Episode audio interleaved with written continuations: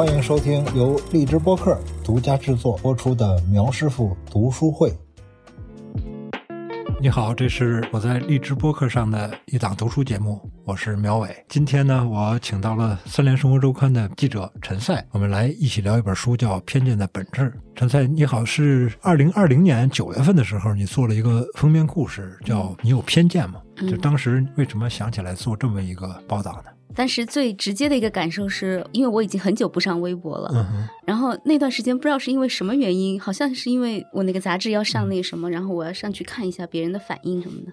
我上了一次微博，然后看到底下一大批骂《三联生活周刊》的，就骂的特别难听。但是好像是有一个什么相声的一个什么粉丝什么类似于这样的一个票圈饭圈的一个什么事情吧。我当时就吓得就觉得自己有这种生理反应，然后我没想到这个戾气这么严重。然后后来我们就。讨论选题的时候，就说我们要不要呃谈一谈，就是为什么在这个时代，尤其在网络上，人跟人之间的这个戾气这么严重？就是我们对于别人的这个观点，就是完全没有倾听的欲望，我们只坚守自己的这个立场，只关心自己的情绪。事实是什么是不重要的，我们就觉得我是对的，你是错的，就是我跟你之间的这个差异就没办法弥合一样，就好像这个对话是不可能的。所以当时就很想知道为什么会变成这个样子，然后我就想了个题目，就说我们做。做偏见吧？为什么这个时代偏见这么严重？的确，我注意到说这个网上讨论的时候，大家的戾气很重哈。我想起来，也是原来我在《生活周刊》工作时候发生的一件事儿。就是那次呢，是我在讨论一个问题的时候，我好像是对进城务工的农民工语言之中稍微有一些冒犯，然后有一个编辑就跟我讲说：“你说的这堆话不对，你要学会用政治正确的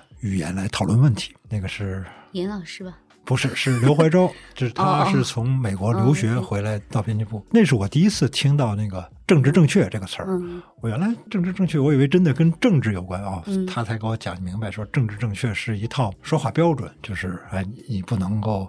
对某一群体有歧视性的语言，比如说残疾人，你不能叫他瘸子啊，或者不能有这样。他慢慢的教会了我，但是我总觉得好像只有在国外的那种多种族、多宗教信仰的那种环境下生活过的人呢，才会比较容易接受所谓政治正确这套语言。就是他会怎么说呢？说的可能残酷一点，就是说我们一个亚洲人或者中国人去国外生活，他可能会处在一个非主流的地位，一个。有时候可能感觉到自己被歧视，可能在那种地位下呢，可能会更愿意接受这种平等啊、政治正确这套说法。也许在国内，我们大家都差不多，可能好像不是特别愿意说。一定要说这个政治正确这套，觉得我们应该有一套政治正确的语言系统，然后在这下面来讨论问题吗？我当时做那个封面的时候，我去采访了清华的有一个社会学家叫闫飞，然后那个他就给我解释了一下，他说这个偏见这个东西它是分三个层次的，第一个层次是认知上的，比如说我知道我对这个事情可能是有歧视的，或者是什么，我知道政治正确的事情应该是什么样子的，然后第二层是情绪的。就是说，你看到一个人的时候，你的内心产生某种情绪，比如说我感到害怕，我感到安全，或者我感到厌恶、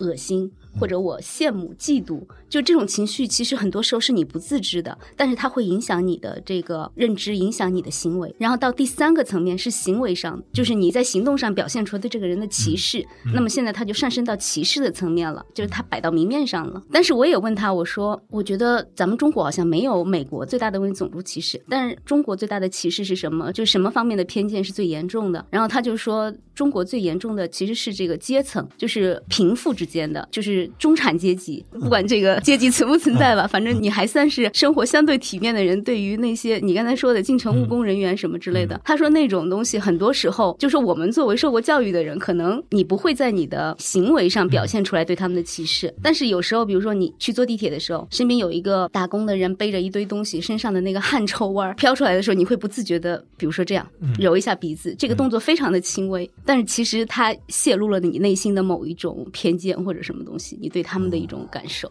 我倒是觉得这个行为规范好像太严了啊！因为你说到气味这个问题，这气味的这种歧视好像是最早出现的，就是在英国那种工人在很长一段时间内是一两个星期洗不了澡的。嗯，煤矿，直到周末的时候，那些煤矿工人才有功夫洗澡，因为不洗澡就肯定有体味。而这个味觉是特别奇怪的一个事情，就是味觉它没有一个中立性，就是你要么喜欢这个味儿，要么就讨厌。它是那个。带有特别强烈的情感色彩。所以你说遇到一些不好闻的味道，遇见一个发汗臭的人，然后抹了一下鼻子，这就不对。对，不不是，他是说泄露了你的某种都。你看过那个韩国那个电影叫《寄生虫》吧？啊，我看过《寄生虫》。他最后崩溃不就是因为他身上那股味儿吗？他去不掉那个味儿，所以就是是，这是一个挺要命的问题。因为我也那个上年纪了嘛，哈，现在很多人也说这个老年人身上有一种老年的味道，所以我就特别注意，今天出门之前还洗了洗澡，就是一定要多洗澡。我觉得可能是你刚才说那三个层次，可能换一个角度说，是不是有时候也会这么说？比如说刻板印象，就是我们可能会对某些。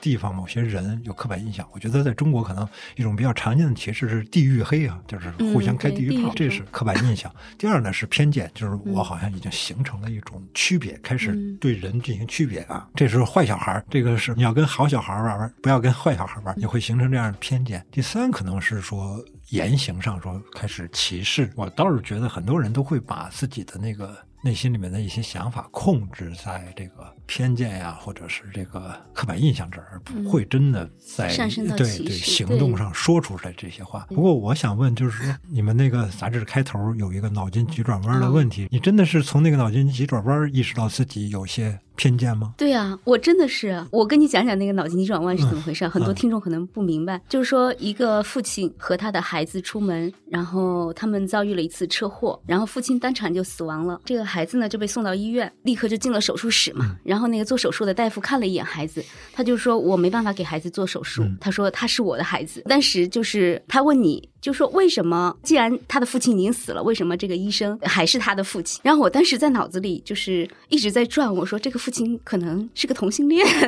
或者这个孩子是他领养的，就我脑子一直在想这个。然后最后的答案是说这个大夫是个女的，是个女大夫。然后。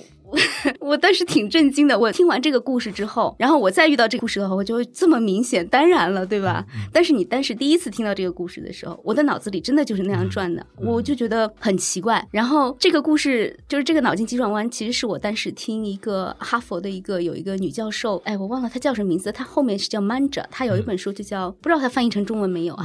类似就是说她在她说她听到了这个脑筋急转弯，她没有猜出来。然后后来他又把这个脑筋急转弯讲给他课上的学生，他是一个神经学的教授。然后当时就很多人可能都没有想明白这个道理。然后最后的时候，有一个女学生找到他，他说我特别特别崩溃，他就安慰他说没事，很多人都没意识到。然后他说我崩溃的原因是我的妈妈就是一个外科手术大夫，所以就是说，就是有时候需要这样一些案例，突然让你意识到你隐藏的一些东西。之前有没有说你自己能意识到你对某一类群体？或者是你对什么事情有偏见，你自己觉得有吗？可能还是会有吧，嗯，应该会有。我刚才跟你讲的，我经过，比如说我去吃个饭，比如说那个我身边坐了一个，你像务工人员什么之类的，我会拿个纸巾稍微擦一擦，或者怎么样，就是其实他可能也挺干净的，但你会有那种很不自觉的一些行为。你跟我聊过，说你其实遭受过言语上的一些歧视，比如你在纽约机场。那个我之所以跟你讲那个故事，是因为我看你那篇文章之后，你不是说你对那个黑人老师的一个偏见吗？对，那。我先说这个，我对黑人老师的这个，其实也说不上来，因为就是我儿子上幼儿园，然后他上到大班的时候，原来的那个老师滞留在美国没有回来，原来是一个白人老师，后来是一个新学期就给安排了一个黑人老师。就是我看到黑人老师的时候呢。接孩子放学，送孩子放学，我总会不由自主的想说：“哎呀，别的班的老师为什么那么白？为什么教我儿子的老师为什么这么黑？”就是他，他是一种克制不住的一个想法。特别是那个白人老师又重新从美国回来，经过隔离回到学校，然后我就会不由自主的想：为什么不赶紧把这个黑人老师换掉？就是我。承认啊，我是这么想的。这个东西其实很奇怪，就是说，我还记得我第一次跟一个黑人有身体接触的那一瞬间，就是原来我上大学的时候会踢两脚球，然后在学校操场上踢球，又有一次跟那个一帮留学生比赛，然后那个队里面有一个黑人，就是因为有身体接触嘛，就是他忽然抓了我一下，就是那个手碰到了我的胳膊，就是我当时立刻停下了，就在球场上正抢着球呢，然后就停下了，就是他有一种强烈的不适感，就是被他抓了一下，就是那时候年。年轻啊，不觉得。但是后来你说为什么过了二十多年还记得被抓的那一下，或者是你看到了一个啊黑人，然后他可能比较胖，稍微屁股比较大，然后他担任着你儿子班里面的英语老师，你会不太舒服。就是我是意识到了自己这个问题啊，但同时又觉得，哎呀，我是知识分子，我怎么能这么想问题呢？所以我去看那个《偏见的本质》那本书嘛。当然，你跟我讲说，其实黑人也会歧视中国人。对对，是我那次在纽约是这样，就是要回国嘛，然后因为是国航的柜台，然后就是那个厕所里就很多的中国人，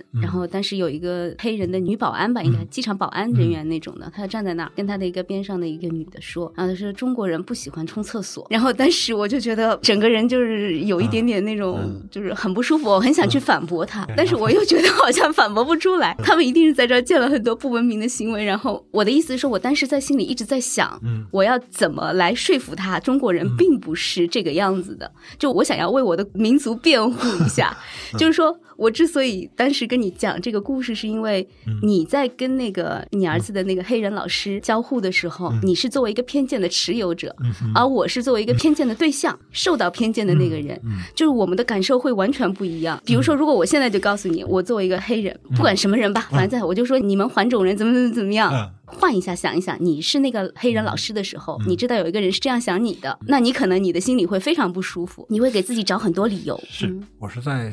温哥华机场碰到过，其实很难说这是偏见还是歧视。就是我那时候还抽烟啊，现在也抽。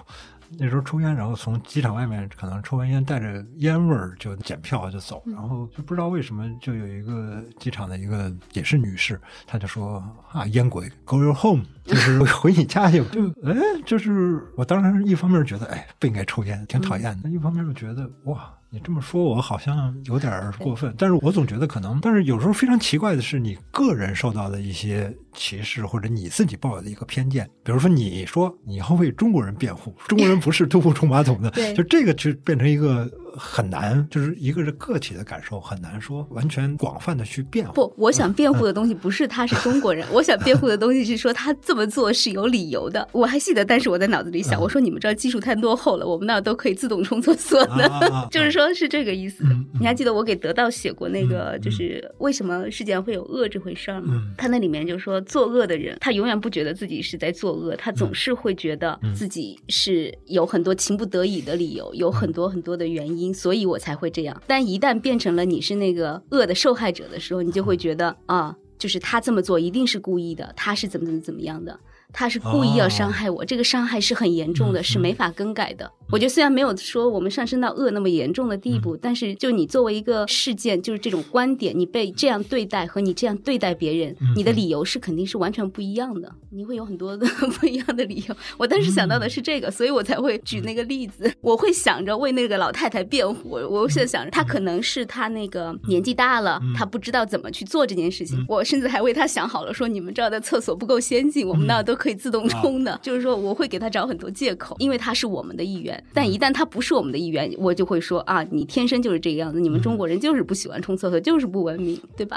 可能是一种刻板印象。但是我看这个《偏见的本质》这本书的时候，发现就是有些刻板印象好像很根深蒂固。比如说教育孩子的时候，刚才我说啊，这个是坏小孩，就是他可能会说脏话，或者是有一点点的暴力倾向，不要跟他玩。我们会分别。好坏，还有呢，就是小孩儿天生就会对陌生人感到害怕。如果你长着一大胡子，然后你去抱一个小孩儿，他可能会害怕。平常没见过留大胡子的人，或者是另外一个民族的人，你是一个黑人，你来抱这个小孩儿，他可能会害怕。就是他很容易区分陌生人和自己人，自己人，哎，这个是很容易区分的嘛。而且这种两分法是一个理解世界的一个非常简便的一个方式。比如中国人、外国人，我们、他们。男的、女的，就这种区分是很正常的。那么，呃，是不是这个小孩的偏见也会就是因为这种二分法而变得就是很固执？你觉得？应该是吧？您不是说那个偏见的本质吗？那个作者奥尔波特。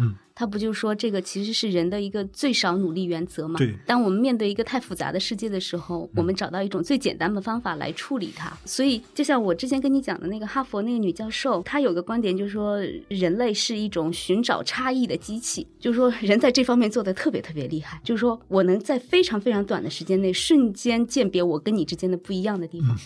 然后他甚至好像就是几十分之一秒或者什么之类，你给他看一些照片，他立刻就能分辨出哪些是自己人，哪些是别人。所以就是他们说这个偏见其实是人的一个种子，它就根深蒂固的就在你的心里。关键是你要怎么去灌溉它。是是，你是要让它长成那个样子，还是说你是要时时的警惕它可能会有什么样的恶果？你去限制它的一些东西。是，那你刚才说的那个词儿叫什么？细小差别的最少努力原则，最少努力原则，这我知道，就是大脑那个 difference make，大脑会那个能不用力，大脑会能偷懒就偷懒，不愿意想就不想。但是你还说了一个人之间的细微差别是很容易被辨别出来的。接着这个话说呢，就是人们还往往会有优越感，就是我这点跟你不一样，因此我更优越。这个是一个心理分析啊、精神分析啊，这些心理学家们都会注意到的，就是这种。为细小差别而感到优越，这其实是一个挺好玩的事儿。就是好多时候呢，就是国内的很多争吵啊，往往是怎么说？我们敞开来说一点，就是说争论一般来自竞争关系，来自这个冷漠。其实冷漠是容易带来争论的。还有一个就是细微差别带来的优越感。我不知道为什么这种细微差别会给人以优越感。就是我在这个问题上想的跟你不一样，所以这特别容易在那个看电影的时候发生这个分歧。就是有时候我觉得特别好玩的时候，我们在那个朋友圈里看一个电影公映了，然后一拨人说这电影真棒，看不懂的他都是傻瓜；然后另一拨人就会说这电影没什么，说你们都在那个就是你看一个电影嘛，为什么会形成一种智力上的一种 一种鄙视哈，就是优越感？说你看不懂这电影，你看懂了吗？你傻吧？我有一次因为我说那《盗梦空间》有什么意思，然后就有人。人说：“你说你傻吧？你根本就没看懂吧？就是我觉得这是为什么大家会有这种优越感，挺奇怪的。当然，你可能说我们中国人太多了，就是在这种彼此竞争的这种关系下，如果不时时强调一点自己的优越感，会比较痛苦；或者是我们强调了一下自己的优越感，就会变得高兴一点。总而言之，对这个问题，我也。”没有，他这个有一个理论是怎么说的？我还记得当时很多年前我写过一篇关于乔峰的成长史，大致意思就是说《天龙八部》对，天龙八部乔峰最后那么惨，其实就是当时的人特别偏狭，他就觉得我是汉族，我什么都是好的，你是契丹狗，那你就特别特别那个什么。最后那些什么少林寺的那些什么人啊，正派人士不都说乔帮主怎么可能是契丹人？他这么那个什么什么什么？你你这么好，一定是 对呀，你一定是汉人，你不可能是契丹人。然后那个哦，原来天。《龙八部》是一本关于骑士的小说。对我们和他们的那个差，你看他们的那个偏狭，我觉得那个时候是我第一次意识到人跟人之间的偏狭可以那么让人盲目。就是我带头大哥就会去带着人去杀杀。他就说我们的这种仇恨，一个人的这个人对他者的仇恨，其实是跟人对自我的这种团结、一种高尚的情怀，其实它是相辅相成的。嗯。就好像你如果要在内部团结和凝聚一帮人的话，你必须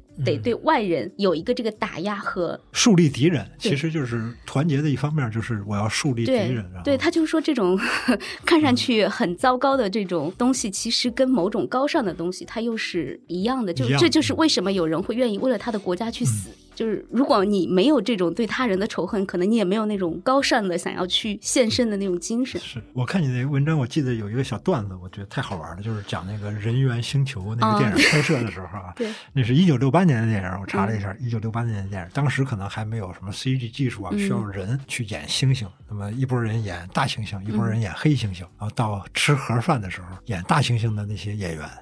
就会跟演黑猩猩的这帮演员分开坐，这太好玩了。因为我有一次去马尔代夫玩，然后到了那个岛上海边晒太阳，早上起来去吃饭，那个自助餐厅，我进去之后呢，我也忘了有没有服务员引领了，然后就一下就被领到那个中国人就坐的一个区域，然后边上是。西方人就坐的一个区域，就是我敢肯定的说，那就是平等跟隔离的政策，就跟美国那个种族隔离政策是一样的。就是我们讲那个种族隔离政策，不是说黑人吃坏的，白人吃好的，它是一样的东西，但是让你平等跟隔离的开。我在那个餐厅就奇怪，就肯定会觉得，哎，为什么要把我们中国人搁在一块儿？肯定是我们中国人比较喜欢说话声音太大，或者跟西方人有什么莫名其妙的一些不对付啊。那反正他那个餐厅是那么隔离开的，但是我觉得挺有意思，就是大家对这种隔离其实是很接受的，就没有任何人提出异议，然后也不用说专门的人来强调说啊，你们中国人去那边，呃，好像大家自动的就分开了。就是实际上这种区别对待，实际上很多人也都挺愿意接受的似的。对你只要不觉得。深受冒犯的话，就觉得都 OK，这也没什么大的问题。对，就是这种冒犯。我其实很多时候对于他们说的女性歧视啊什么之类的，我觉得我也是非常政治不正确的，认为这没什么。就是你不觉得自己特别受冒犯，除非你可能心里有根刺，然后那根刺刚好被牵动了，所以这可能是情绪比认知更重要的一个原因。就你的情感上受到的伤害，可能比你在认知上遭到区别对待的时候，就是它造成的后果会更严重一点。嗯。制造我们和他们是特别容易的，是就很多心理学实验就说，你只要我跟你的衣服是一样的，我可能就把你认为跟我是一类人。他们俩是穿那个颜色衣服的，或者什么品牌的，就能制造我们和他们。对，这个实际上是挺好玩的，就是人其实挺乐意就是区别开，划分你我，划分我们和他们是一个世界会更简单一点。啊，这也是一个偏见的习得过程。我觉得呢，可能比如说我对孩子的这个老师的黑白问题，我反思自己啊，我觉得我没有海外生活的经历，然后也没有说那种多民族混居或者是不同宗教信仰这种状态下的一种生活经历，所以可能我就比较脑子就比较一根筋，就有些刻板印象，这都是很正常的。那么，也许下一代的孩子他可能会在一种。多语言或者是多民族的一种状态下生活，比如说你去英国留学或者去美国念书，那么他们可能就更容易会接受那种政治正确的那一套说法，然后会克服自己的偏见。我觉得可能有时候刻板印象形成的也很怪，就是我记得这个书里面特别有意思的一段是说，假如北京啊这块儿。没什么黑人，所以你对黑人呢也没有特别强烈的那种不满或者是偏见。但是如果像广州，就是黑人比较多了，然后那个他在你身边的存在变得特别显眼了，那个时候那个偏见就会上升。这个书里面提到过很多这种例子哈。但这个我觉得可能是很好玩的一个事儿，但是的确在中国好像还是一个相对来说偏见不那么强的地方。你觉得呢？我问你个问题，苗师傅，这个是闫飞问我的，就我说那个清华的教授，他当时提出一个问题，他说我想不明白这个问题，他说为什么中国的国产电视剧里面那些女性要成长，一定要经历过斗小三的这个过程？就当时我们提到这个女性歧视、性别歧视在中国的这个问题，他说我没想明白，嗯，就为什么女人要独立，一定要先经过斗小三这个流程？就是整个流行文化是这样设置的，就是在电视上、电视剧上这样是这样，就是为什么会有这样？一个一个定律，就中国电视剧里面，你觉得为什么？我也觉得特奇怪，就是就这是针对女性的歧视吗？这个是女人需要自己内部来解决的问题啊！你比如说“小三儿”这个词，为什么叫？其实就特别不喜欢这个词儿。为什么叫小三儿呢？你这个爱情这事儿，那分分离离不分先后，这个老房子着火，它有种种的特别复杂的情况，你不能用这个。叫小三儿啊，就要有一个先来后到，要有一个叫什么叫正娶还是什么？明媒正娶，明媒正娶，或者是你有一个大婆小婆的观念，这不是都是五四运动早已打倒的那个封建的那一套吗？那你为什么还要一个区分啊？我是正室，你是小三儿，就这种观念是特荒谬的。但是我总觉得这真是一个女人需要自己解决的问题。我不知道为什么啊，因为我在网上也经常看到说某个人他曾经插足过别人，然后就会被抨。击，然后就会被骂。我觉得，真是要学会跟不同意见的人，要学会跟各种各样的人生活在一起，是一件挺复杂的事儿。是这样，就是也很难说偏见就没有正面作用。就是你比如说，你去意大利玩，然后我就会嘱咐你，意大利小偷的多啊，你要注意啊，在罗马、在米兰，你都会遇到小偷，特别是看见吉普赛人。有一些亚裔面孔的，就是那种样子的吉普赛人，一定注意，他们大多都是小偷，特别是吉普赛女人，特别喜欢偷中国人。就是如果我给你这么一番建议，你说这是偏见吗？它绝对是偏见，是一种刻板印象。你怎么能这么说呢？如果按政治正确那一套，完全不对。但它是不是？我敢保证说，这个是百分之九十就是这样的。就是你去了那儿，如果你不注意带现金的话，你就是会被吉普赛人偷掉。意大利就是小偷多。而且意大利的警察也不靠谱，就这些是不是偏见？你要是完全从理念上来说，这当然是偏见；但你从生活经验上来说，对不对？绝对对。或者说，哎，不要接某某地方来的电话，那个地方的可能都是电信诈骗，是不是偏见？但是你说它是不是一个正确的生活经验？是，就是人认识世界都是先不断的在建立这些偏见。但是要消除这些偏见的话，恐怕都要来自跟一个个具体的人的接触。嗯啊，可能这个黑人真好啊，那个热情、开放、单纯，爱唱歌，有音乐天赋，没事说话就跟 rap 似的，多好的一个黑人啊，也诚信，工作也勤快。你真认识了一个人，你可能会对这个。种族的那种刻板印象就会少一些，但是人，我害怕的就是说，一个人从小长到二十多岁的时候，他其实脑袋里面其实已经形成了很多的刻板印象。意大利小偷多，俄罗斯的人爱喝酒，比较野蛮，肯定的，因为我们年轻人、小孩他对这个世界未知而恐惧，他必须得建立一些，不管是叫经验还是叫偏见，他才能够有警惕。你要教育孩子啊，谁都是好啊，人人平等，那个每一个人都是好人。这就有点像那个陀爷那个小说《白痴》里面那种人啊，相信人类大同，每个人都是好的，太单纯了不好。那人长大就是学会变复杂的过程，不能太单纯。他可能脑子里的确会有很多偏见，但是也会慢慢的来消除和修正自己的想法。我那次就是前两天我问那个土摩托一个问题，我说人的这个好奇心是哪儿来的？嗯，其实就是这个，你如果归根结底的话，就是你看到一个陌生人的时候，你对他的态度到底是恐惧还是好奇？决定了这你跟他之后的交往到底是你是对他就是有很深的偏见，还是说你跟他慢慢的建立对话，慢慢去了解他？就是说这个人对于一个陌生人的时候，就是到底是好奇占了上风，还是这个恐惧占了上风？然后人的这个好奇心到底从哪儿来的？就照理说，我们看到任何事情，我们都躲开或者。采取一个最安全、最保守的办法是最简单的，就是最符合进化的这个 原则，对吧？然后，但是土摩托跟我讲，他说有两种，就是基因里面有两种倾向，一种是冒险型的，一种是保守型的。嗯，就是说这两种倾向就是应该是一个。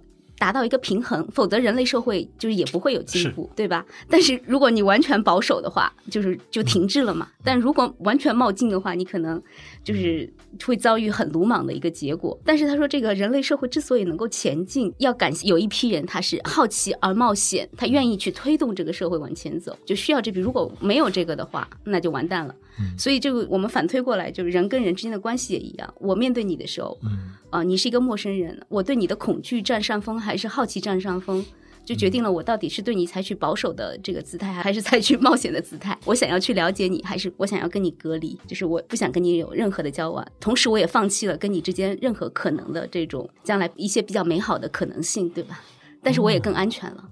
也可以这么说，对吧？啊，这倒是一个挺好玩的角度。反正我听完你说的这段话的第一反应就是，我们周边可能还是保守人的 保保守的人居多啊。真正有好奇心的人人是少数。对，那当然肯定是我们周边还是保守的人居多。就算你的话，你比如说你会教大壮说，遇到陌生人的时候，你要跟他友好好好说话，还是说不要跟他说话？不，特别奇怪，就是我都没有注意到他会说这是我们家，别人是陌生人吗？或者是谁会来？是陌生人吗？就是这个“陌生人”这个词儿，我不记得我怎么教给他的。但是他会说“陌生人”，或者是这个阿姨、那个阿姨，然后会陌生，他会区别熟悉的人跟不认识的人。就这是一个挺怪的。虫虫前段时间还跟我说，他说：“妈妈，老师跟我们讲了，不要跟陌生人乱说话，不要跟陌生人走，不要拿陌生人的东西。”是是。那我怎么说？老师说的对还是我说的对？对，肯定是老师说的对。就是陌生人 这词儿挺奇怪的。对你听着一小孩说陌生人会来吗？就是他会把这个不认识的人当成一个挺。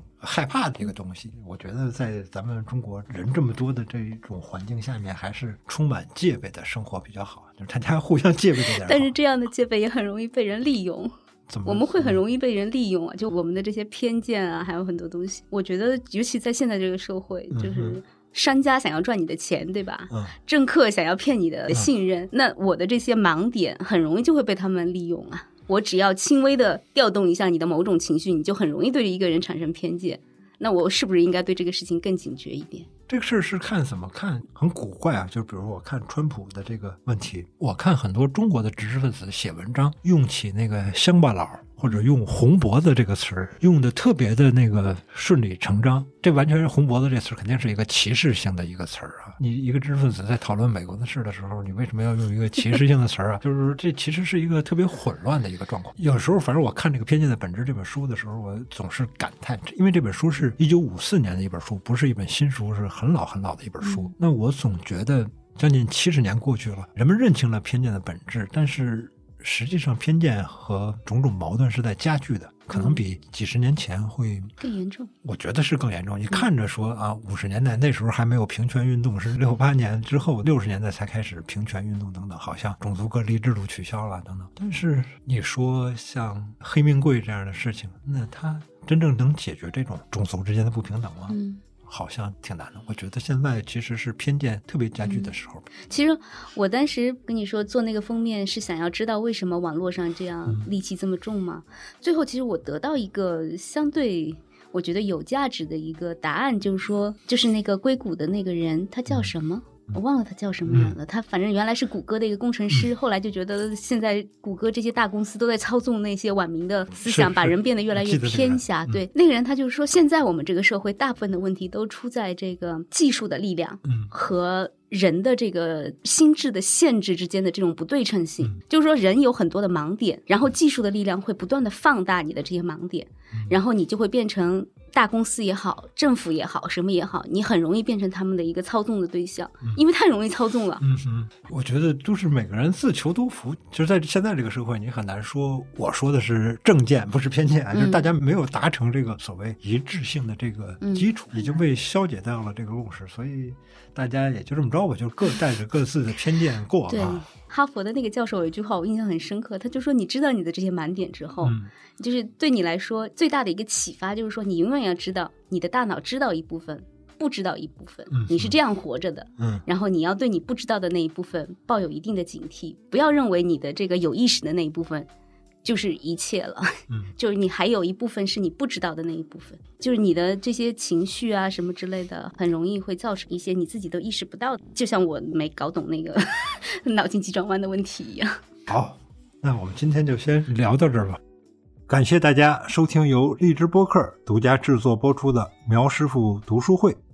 世上有两种观点，一种是我们的观点，一种是错误的观点。欢迎评论并订阅我的博客，咱们下期接着聊，拜拜。